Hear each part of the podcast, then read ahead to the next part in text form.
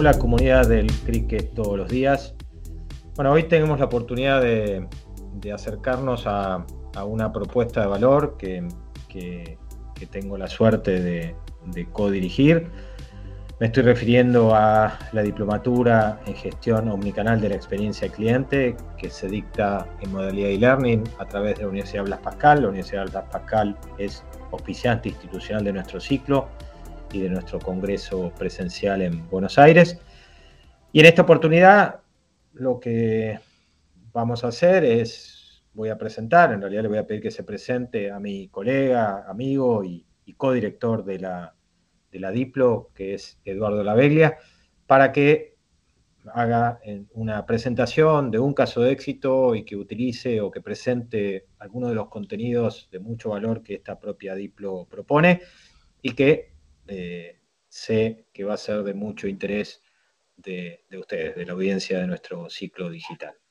Y por supuesto, dejar abierta la invitación a eh, que algunos de ustedes o muchos de ustedes en toda la región elijan en todo caso, certificarse o proponer la certificación en sus propias organizaciones. Presentar otro caso, que es un caso nuestro, que es un caso argentino, a mí particularmente me toca muy de cerca, por lo que les voy a contar en un ratito, y que también tiene muchísimo que ver con la experiencia del cliente, porque precisamente esta marca jamás hizo publicidad y su reputación, su gran crecimiento a escala argentino, pero también de escala regional, lo hizo en base a los clientes que volvían y los clientes que recomendaban. Así que, bueno, eh, desde, no voy a detenerme demasiado, pero soy un habitante de dos mundos, tengo una eh, actividad académica bastante intensa, como decía antes Juan Pablo, eh, compartimos em, él como director de la, de la comunidad, en el caso de esta Diplo, y yo como director académico de esta DIPLO también, pero también llevamos adelante dentro del mundo de experiencia de cliente eh, la diplomatura de UX UI, o sea, también ese espacio digital que cada vez tiene más preponderancia, ambos en el mismo rol, ¿no es cierto? O sea, eh, Juan Pablo con la comunidad de, de, practicantes y, de, y de, interesados y empresas, y en el caso mío el, el rol académico. Así que, em, volviendo a lo que les quería contar, que es esencialmente esta historia de una marca que nace en el año 1933, en verdad ese primer logotipo que ustedes ven del 38, que se llamaba Café de en realidad El Convidado, y algunos decían el Café de Martínez, eh, Martínez era Atilano Martínez, que era un inmigrante asturiano que llega a Buenos Aires, le llama mucho la atención la cantidad de cafés, de cafeterías que había allá en la ciudad, empieza a trabajar en, una, en una, un tostador, ustedes saben que el café verde se tuesta, después se muele y lo consumimos, pero el café requiere varios procesos fuera de lo que es el lugar eh, de, donde, donde se lo planta y se lo cosecha. Esto a diferencia del vino, que en ese lugar de origen sucede todo. Bueno, el café es mucho más complejo en ese sentido, porque en realidad hasta el último paso se lo da eh, el barista, el cafetero, como se decía antes, que es el que termina de conformar la bebida. Bueno, este café, café el convidado, café de Martínez, café Martínez, pasa por eh, dos manos, manos esencialmente, la de Don Atilano, el, asturiano inmigrante, pero luego sus nietos en el año 1995 hacen algo muy interesante, que es, ellos vendían esencialmente a hoteles y a toda la cadena gastronómica y dicen, no, a ver, nosotros tenemos un café que sabemos que vale. Y la verdad que vender al canal mayorista, al canal de gastronómicos, es muy complicado porque hay mucha discusión de precios, la calidad no importa tanto, el café es un acompañante más, la gente tampoco tenía mucha educación en café, por lo tanto dicen, momento, este café, este producto vale, vamos a venderlo nosotros servido en mesas, porque el café del abuelo era un café de venta y despacho en mostrador, molido o en grano. Yo dije, vamos vamos a darle una, una, un giro al negocio, vamos a vender servicios en base al producto que antes vendíamos, pero la esencia del negocio pasa a ser servicio. Bueno, del 95 a la actualidad, todos esos logos que van cambiando muestran una etapa de crecimiento verdaderamente exponencial. Eh, y a mí me gusta el caso Café Martínez precisamente por esta circunstancia de que, si bien a diferencia de Starbucks, Starbucks se fundamenta en un modelo que no, no da a terceros la franquicia, sino que todo el sistema está bajo la conducción de la empresa, centralizado. En el caso de Martínez sí hay un modelo de franquicia que tiene, los franquiciados tienen gran parte de este, las 200 tiendas que hoy, los 200 locales que hoy conforman la cadena.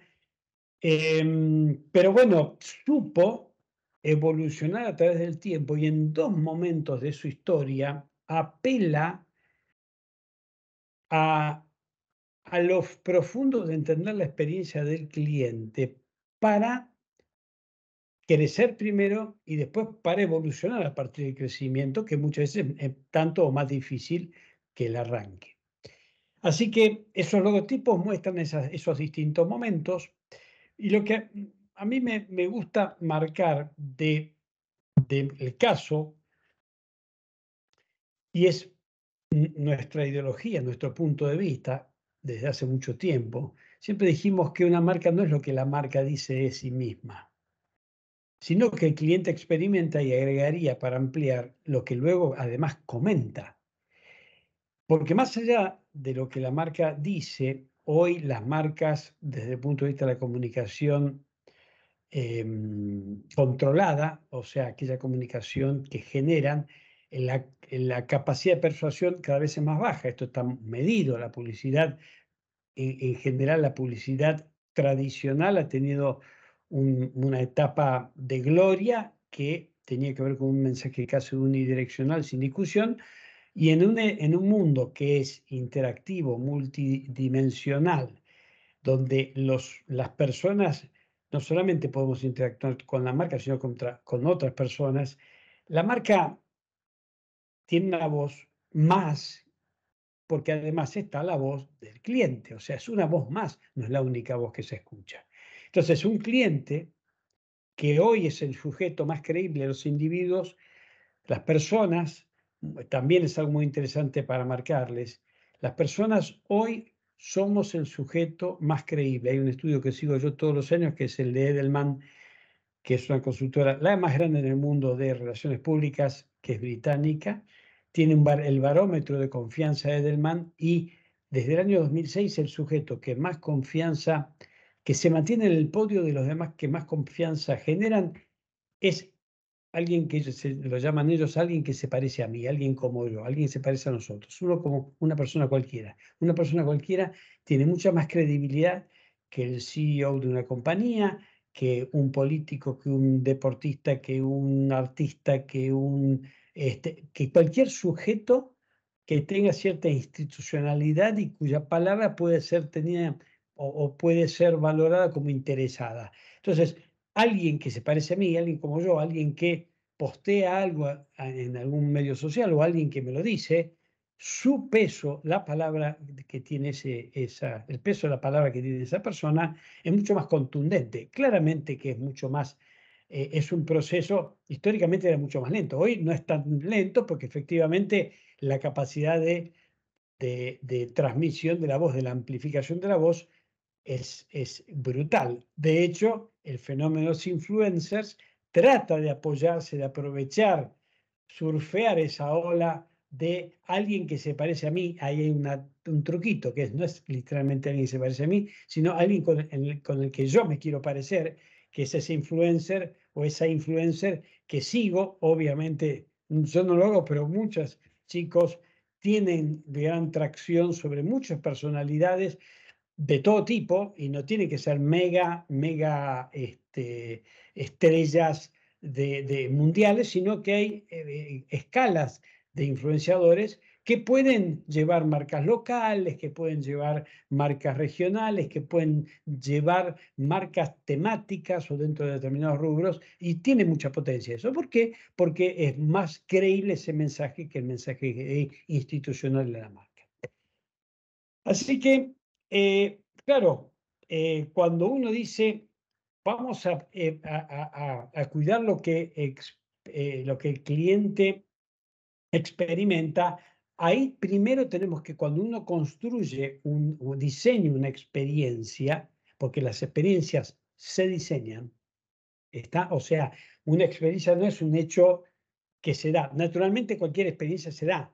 Y evidentemente ya hace 2500 años Aristóteles, digamos, plantea su, su, su teoría del conocimiento en base a la experiencia humana, o sea, experimentamos y aprendemos. Pero una experiencia al nivel de lo que estamos hablando, una experiencia que tiene que ver con lo que una marca pretende que vos vivas, se diseña. Se diseña con intención, o al menos así debería ser. Antes de, diseñar, uno tiene que decir qué quiero ser, tener una idea que debo bajarlo al nivel de un concepto. Yo quiero ser, volvamos a Martínez, yo quiero ser un espacio donde el café sea protagonista, porque les quiero decir, para los que no conocen, históricamente en ese momento no existían las cafeterías, no llamaría de especialidad porque hoy se conoce por otra cosa, cafetería especialidad significa algo, distinto, pero eh, lugares donde esencialmente se vendía café, porque en realidad antes el lugar era el pizza café, el restaurante donde también se, se consumía un café después de comer, pero la cafetería como tal había alguna, algunos casos muy perdidos, pero no era un fenómeno tan, tan extendido. Y ellos se propusieron crear un concepto que tenía que ver con dar al café como protagonista, esto lo marca muy bien este modelo, es una de las formas de graficar un concepto eh, para el diseño de servicios, que es el modelo molecular de Shostak, donde el café de calidad es el protagonista y el aroma al café, el servicio en el salón, la música, los espacios diferenciados, bueno, todos elementos, estos elementos como una molécula se articulan para crear algo distinto, es una molécula nueva que se genera. Bueno, así se piensa y así se pensó, en el caso de Martínez, ofrecer algo distinto. Insisto, porque no existía esto en el mercado. Y, era algo que, que iba a darle a un producto que era conocido, tal vez no era valorado, tal vez no había tanta gente que lo entendiera bien, pero darle a un público mucho más amplio un espacio que no era solamente, como vamos a ver ahora, de consumo gastronómico, de café y de, y de comestibles, sino que además buscaba otro propósito o pretendía lograr otro propósito. Pero además de esto, y esto engancha un poco con lo que decía Juan Pablo, de quiénes son nuestros clientes y a quién me debo, con quién me debo, en quién me debo enfocar. No todos van a ser mis clientes, ni puedo tener el producto universal porque el producto universal no existe, porque no puedo satisfacer deseos y necesidades de todo el mundo, porque no todos tenemos los mismos deseos y necesidades, básicamente los mismos deseos. Entonces, es gente que esta propuesta de una cafetería donde el café es protagonista, y estoy dispuesto a pagar por un café que es protagonista, ojo con eso, porque que, valoran el concepto, pero además que puedan acceder y acceder es que lo pueden pagar que son un número suficiente, o sea, hay masa crítica. ¿Qué es masa crítica? Porque si existe esta gente, pero es una minoría, no sustenta un negocio, no sirve. Pero además, esa gente tiene que atraer a otros. Y, por ejemplo, los lugares que yo elijo para desplegar un modelo son clave.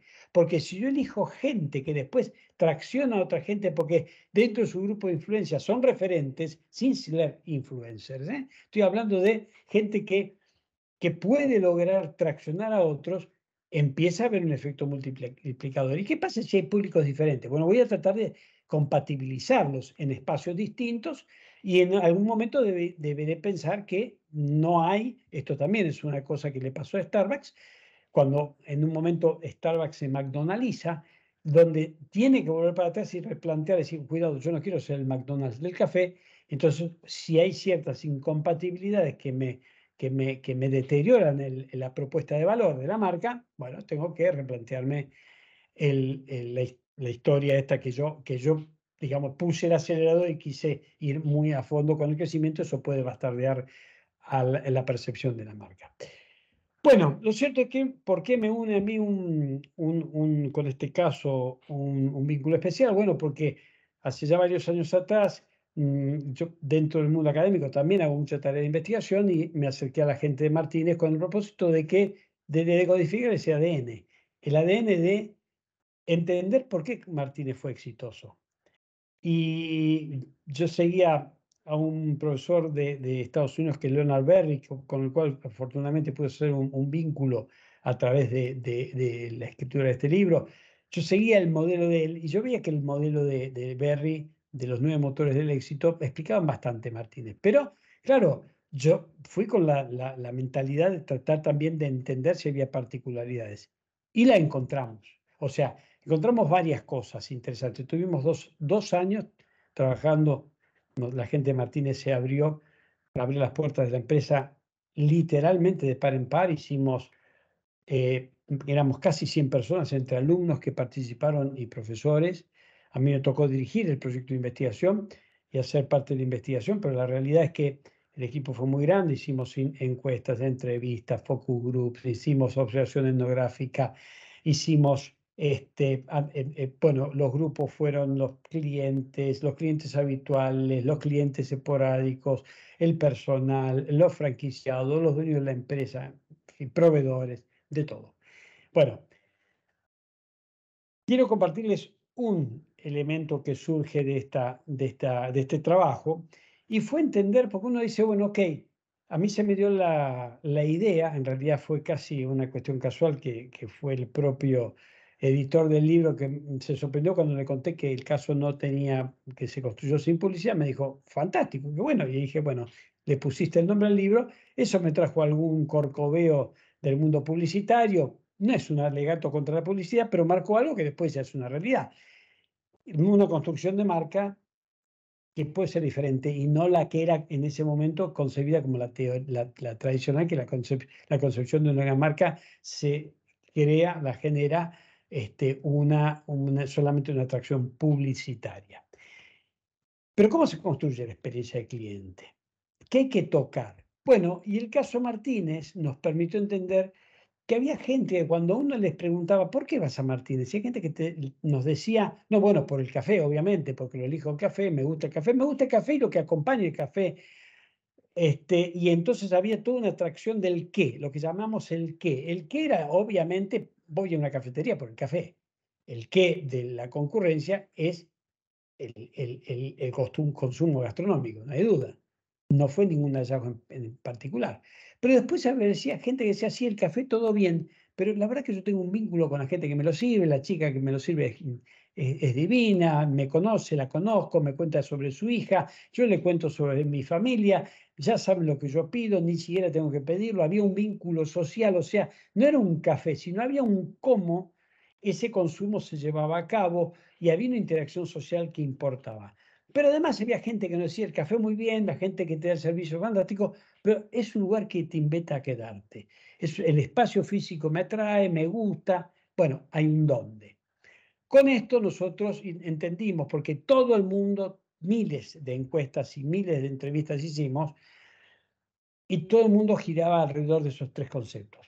¿Qué, cómo, dónde? Y lo llamamos el modelo de las tres T, tarea, trato y tangibilidad. O sea, para construir una experiencia, ¿qué tenés que definir? Tenés que definir la tarea, o sea, lo que sucede de cara al cliente, porque un café que preparar y llevarlo a una mesa, si hay problemas en la preparación del café, hay problemas en la experiencia del cliente. Si hay problemas con una adición, si hay problemas con una comanda, si hay problemas con cualquier proceso, con la apertura de las, del, de la, del local, con eh, la, la, digamos, aspectos administrativos, todo eso va a impactar en la experiencia del cliente. Serían los procesos, lo llamamos la tarea.